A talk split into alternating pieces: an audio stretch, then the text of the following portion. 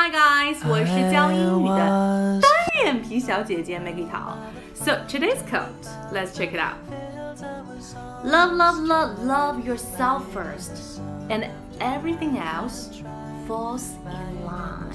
会水到渠成吗？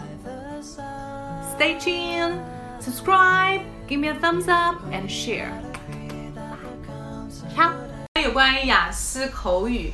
还有听力，还有阅读，还有写作等等的一些备考资料呢，大家可以加我的微信，然后来索取三三幺五幺五八幺零。当然还有一些第二部分 Q card 答案，也可以来跟我索取哈，私信或者留言都是没有问题的。我们下期还是讲怎么样加入外国人的，拜拜，ciao。